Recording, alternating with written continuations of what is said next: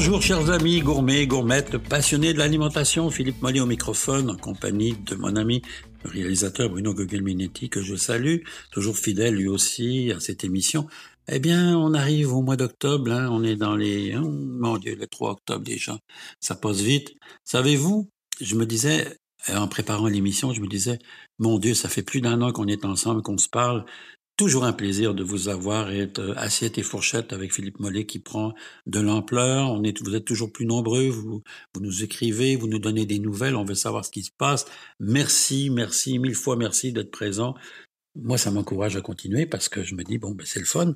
Au moins, on a des gens qui nous écoutent et qui nous suivent. Alors, on va toujours essayer de vous faire plaisir et de vous donner des nouvelles autant de l'actualité, du monde agroalimentaire, de ce qui se passe au niveau de l'alimentation et qui rejoint aussi le tourisme, puisqu'aujourd'hui on vous parle du tourisme en région. Tourisme en région, d'ailleurs vous entendez peut-être, j'ai un chat qui a l'air d'être pas d'accord, mais qui arrête pas de miauler depuis tout à l'heure. C'est comme ça quand on est dans sa maison et qu'on essaye de faire du travail à, distance, eh ben on a les animaux qui nous réclament de temps en temps. Le tourisme en région, je dis attention, oui, mais j'ai souvent parlé des destinations comme la Côte-Nord, la Gaspésie, l'Estrie, la Montérégie, qui sont des destinations intéressantes, euh, euh, gastronomiques et touristiques et intéressantes. On parle beaucoup d'agrotourisme aussi aujourd'hui un peu partout à travers le monde, donc c'est une, c'est une tendance qui se poursuit. Mais Malheureusement, je vais vous dire qu'il y a des inconvénients parce que je suis moi, je suis neutre et je suis les commentaires de, vous qui m'écrivez, qui me parlez, qui me dites tous les jours ah oui vous avez parlé dans telle émission. Moi il y a une chose que je vais vous dire, ça devient trop cher en région. Ça je l'entends souvent, souvent, souvent. Alors oui, ça devient trop cher. Vous avez raison, chers amis. Mais dites-vous une chose, il va falloir, ça va être le prix à payer pour pouvoir aller visiter nos régions parce que ça n'ira pas en diminuant.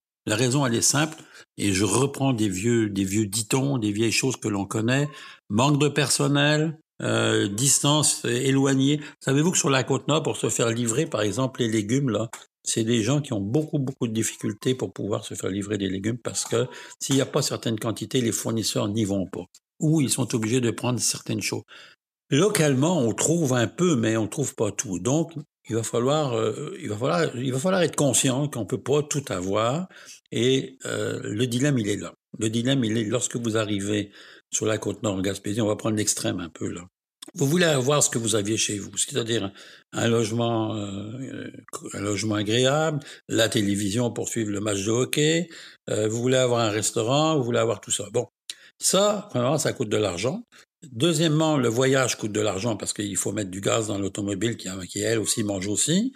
Euh, et là, vous venez de vous rendre compte tout d'un coup que votre voyage, il vous coûte le prix d'un voyage. Et, et j'aime pas du tout vous dire ça, hein, parce que je veux pas vous suggérer de faire ça, mais je dois le dire pour le constater que ça vous coûte le prix d'un voyage en République dominicaine ou à Cuba. Avec l'avion compris, donc on pollue encore plus. C'est tellement pas possible, à un point tel que j'ai rencontré une famille qui eux ont décidé d'aller se marier en République dominicaine à, à 35 personnes. Ça leur a coûté moins cher que de faire le mariage à Québec. Donc, quand ils ont fait leurs calculs, bien évidemment, ils se sont rendus compte euh, que ça coûtait pas très cher. Avec 35 personnes, ils pouvaient avoir des prix spéciaux. Et c'est ce que peut offrir la République dominicaine ou Cuba ou d'autres destinations au soleil. Eh bien, la raison, elle est simple, c'est que d'abord, premièrement, ces gens-là sont très peu payés lorsqu'ils travaillent localement. Hein. Ils sont pas, ils ont pas 20, 22 dollars ou 30 dollars de l'heure. Ils sont, loin, loin, loin de ça. Et quand on sait que le salaire euh, horaire aux États-Unis est, est, très petit, euh, 7, 8, 9 dollars, euh, on est loin là de ce que gagne le salaire minimum, même si je trouve que c'est pas assez là pour certaines personnes. Bon, donc, il y a cette contrainte touristique va falloir dont il va falloir se rendre compte et se rendre à l'évidence au Québec parce que euh, ça n'ira pas en diminuant. L'autre chose aussi qu'il faut comprendre, c'est que souvent ces restaurants sont des restaurants saisonniers. Donc, ils vont devoir engager des personnes durant la saison. Ils sont obligés de les payer plus cher et de leur payer souvent un logement parce que ces gens-là ne viendront pas. Ça, je l'ai rencontré partout. On m'a dit la même chose. Nous, on vient si on est capable d'être logé, eh ben, c'est des contraintes pour l'hôtelier ou le restaurateur. Alors, voilà ce que je voulais vous dire. Quand on voyage au Québec, et c'est une bonne chose, il faut s'attendre à payer un peu plus cher pour avoir une qualité de service, qualité d'hébergement. Puis, je connais des gens qui me disent qu'ils font du camping. Ben, le camping aujourd'hui, là, c'est pareil, c'est pas donné. Vous allez voir que pour stationner sur un terrain de camping, ça coûte relativement cher. Donc, c'est plus nécessairement des destinations qui étaient euh, très, très abordables. Enfin, alors, j'espère quand même que je vous donnerai quand même le goût de voyager au Québec, mais je voulais vous en informer que si vous faites vos réservations pour l'année prochaine, essayez bien de les faire d'avance pour pouvoir négocier vos prix. Euh, pensez à tout ça parce que au bout de la ligne, quand on est une famille de 4, 5, 6 enfants, ben, ça coûte cher. Je vais vous parler d'un sujet qui va vous faire euh, un peu hérisser les poils du menton ou les poils des cheveux si vous en reste. Euh, sont les faussaires du café, du thé et du chocolat. Comment les reconnaître? Là, vous allez me dire, mais comment ça, les faussaires? Eh bien oui, on s'est rendu compte euh, depuis quelques années qu'il y avait des gens dans l'alimentation qui étaient peu scrupuleux et qui usaient de toutes sortes de, stratégies pour pouvoir euh, nous leurrer et nous vendre certains produits spécifiques. On parle de l'huile d'olive, mais on parle aussi du café, du thé, du chocolat. Euh, je vous explique. Dans le café, il y a deux grandes souches de café, on en a déjà parlé, qui sont le Robusta et l'Arabica. L'Arabica étant le, la Rolls Royce du café, donc le meilleur, surtout au niveau du goût. Le Robusta étant un café plus robuste, donc le nom le dit, qui va faire souvent ce qu'on appelle les Italiens la crème. La crème. On va utiliser les deux lorsqu'on veut faire un bon expresso. On va faire un mélange, mais pas, pas du tout dans les mêmes proportions. On va mettre 10% de Robusta pour 90% euh, d'Arabica, souvent dans, le plus souvent des cas. Et euh, on s'est rendu compte qu'il y avait beaucoup de gens qui, évidemment, ramassent les résidus de café, donc les invendus de café, pour en faire déjà des, cafés moulus. Hein. Ça, c'est la première des choses. Dans ces cafés moulus, ils vont ajouter des fèves de pois chiches torréfiées. Ils vont arriver, ils vont ajouter des fèves de soya torréfiées et ils vont les mélanger au café, donc au, café qui est souvent du, du robusta, pour en faire un café en poudre, un café moulu, donc qui va être un café que l'on va retrouver dans les euh, euh, dans les collectivités, dans les dans les bureaux quelquefois, donc les cafés en boîte. Je n'en pas de nom parce que je veux pas je veux pas euh, me mettre à, dos tout le monde, mais pensez aux cafés très populaires des fois que vous pouvez acheter et puis qui sont des cafés de second ordre. Donc rien ne vaut mieux qu'un café que vous allez moudre vous-même parce que vous avez le contrôle au moins sur le grain et ça va éviter aussi d'avoir des grains qui sont périmés, qui sont trop secs. Deuxième chose, le thé. Dans le thé, il y a ce qu'on appelle la cueillette impériale. Ce sont les trois premiers bourgeons, les trois premières feuilles que l'on cueille, qui sont ce qu'on appelle le summum du thé, les meilleures, les meilleures feuilles de thé. Les grands spécialistes du thé le savent très bien. On prend des feuilles de thé qui ont été séchées, qui sont fraîches, qui sont de qualité. Mais encore là, il y a aussi ce qu'on appelle les résidus du thé, donc des poussières de thé. Et ces poussières de thé vont le plus souvent être mises en sachets. Vous savez, des petits sachets que vous prenez, que vous faites infuser, là, c'est souvent des poussières de thé. Alors, je le dis parce que souvent, ce n'est pas de la qualité. C'est des résidus de thé qui ont été mélangés. C'est pas cher. Il y avait des marques dans le temps, vous vous souvenez, je ne sais pas si ça existe encore, Salada, là, c'est des cafés qui servaient à déglacer les steaks, et puis j'ai vu ça dans certaines campagnes, on, on allait se servir d'un sachet de thé pour faire un déglaçage de poêle avec son steak. Bon, mais euh, il existe donc, on va récupérer ces, poussières de thé, puis on va en faire des sachets. Puis Alors moi, je dis, là, tous ces, ces produits-là, là, que ce soit le café, le, thé, on ne le dit pas, on vous dit pas que c'est de la poussière, on vous dit pas que le café qui a des fèves de cidre dedans. Et le chocolat, ben, c'est un peu la même chose.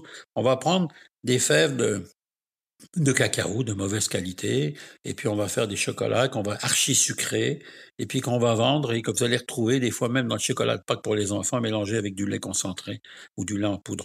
Donc, ce que je veux dire quand je dis pour moi les faussaires, c'est pas des gens qui vont vous voler, mais c'est des gens qui trafiquent un peu avec tous ces produits-là. Et ils sont des produits chers. Aujourd'hui, le café est rendu cher. Hein. Pourquoi? Parce que l'Asie, quand j'ai le café, le chocolat, le café sont rendus des produits très très populaires en Asie. Le thé, il l'était déjà, mais là aujourd'hui, les Asiatiques, les Chinois, les Coréens, euh, les Vietnamiens ont découvert depuis quelque temps les Starbucks de ce monde et consomment beaucoup beaucoup de café et beaucoup de chocolat. Donc, là encore, les prix augmentent et ça nous amène à, une compétition féroce sur le marché de, ces produits spécifiques. Donc, soyez vigilants. Quand vous achetez du café, choisissez le plus possible du café en grain. Le thé, du thé en feuille, du thé, frais que vous allez acheter. Vous pouvez même l'acheter au détail, hein, ça se vend, mais il y a du thé de très bonne qualité qui se vend dans certains magasins, euh, qui est biologique ou pas. Et puis le chocolat, c'est un peu la même chose. Vous pouvez acheter les pastilles de chocolat. Maintenant, ils s'en vendent dans les supermarchés Euh, donc, vous savez que les pastilles de chocolat, la plupart sont faites à Saint-Hyacinthe. Hein. Donc, euh, Barry Calbo, qui a installé une grande usine maintenant, une très très grande usine à Saint-Hyacinthe, qui, fournit en partie l'Amérique du Nord, donc à partir de la fève fraîche de, cacao. Alors, on peut encourager ces gens-là. Bah tiens, pour terminer, un pesto de roquette, si ça vous tente. La roquette, c'est ce qu'on appelle aussi la ragoula. Euh, moi, je l'achète au marché, ça n'a rien à voir avec la roquette que vous achetez en petit sachet à l'épicerie, là, qui goûte rien, qui a été poussée en culture hydroponique. Si vous avez l'occasion d'aller chez Jacques Rémillard au marché Jean Talon, achetez-lui un, paquet de roquettes, puis vous allez voir que ça, on n'est pas du tout dans la même chose. Alors, vous prenez les feuilles de roquette que vous allez laver plusieurs fois parce qu'il y a souvent du sable. Vous allez, euh, mettons pour euh, quatre tasses de roquette, vous allez mettre euh, une demi-tasse de pecorino râpé, donc ce fromage euh, euh, particulier de, italien qui est absolument merveilleux. Vous allez mettre une demi-tasse d'amandes, d'amandes effilées, d'accord, crues, donc non torréfiées. Vous allez mettre trois tasses d'huile d'olive et vous allez mettre quatre cuillères à soupe d'ail. Donc, vous allez passer tout ça au robot et ça va vous faire une espèce de pâte un peu bizarre. Et, ensuite, moi, je la roule. Je vous avais déjà expliqué ce que je fais. Je la roule dans un papier, euh, papier film, ce qu'on appelle les papiers transparents, là, ou les papiers films. Là. Donc, je la roule dedans, euh, en boudin, en forme de boudin, et je la congèle. Et quand j'ai besoin, quand je veux faire des, pâtes au, au pesto, c'est très simple. Je coupe, je sors du congélateur, je le coupe même congelé, un gros morceau, j'enlève le papier autour, et ça me fait mon pesto quand j'en ai besoin, qui, est sublime, qui est vraiment intéressant. Et puis, là, je dis avec la roquette, mais vous pouvez le faire bien sûr avec du basilic ou avec d'autres produits. Le pesto à la menthe aussi est intéressant quelquefois. Donc, ça vous donne des opportunités de faire des choses simples. Vous les préparez d'avance, sauf faites-le maintenant parce que le pesto dans un mois, de la roquette dans un mois, il n'y en aura plus. La fraîche, il y en aura toujours euh, en magasin là, qui, qui pousse en culture hydroponique, mais ça sera pas pareil. Alors voilà, pesto de roquette, c'est simple à faire, c'est bon, et puis euh, ben, c'est un bon moment à passer avec des amis, peut se faire un, petit spaghetti là, avec un pesto, un bon, bon filet d'huile d'olive sur le dessus, hum, c'est bon. Les, pâtes, là, moi je suis un amateur de pâtes, là, pour dire, je, comprends les Italiens quand ils mettent en premier plat là, les pâtes, là, souvent pour être allé plusieurs, plusieurs reprises en Italie, le premier plat c'est des pâtes, et puis on comprend pourquoi quand on est en Italie. Ça c'est euh, viscéral, il faut aimer l'Italie pour comprendre ça. Chers amis, je vous salue et je suis toujours très heureux d'être avec vous. Euh, n'hésitez pas à nous écrire, à nous donner vos conseils, vos, commentaires. Au plaisir. Et puis, la semaine prochaine, on va découvrir encore quelque chose de nouveau. Ben oui, on arrive, euh, hmm, on va arriver 15 octobre bientôt, bien vite. Ah là là, l'Halloween arrive. Allez, je vous embrasse. Bonne semaine. Bye bye.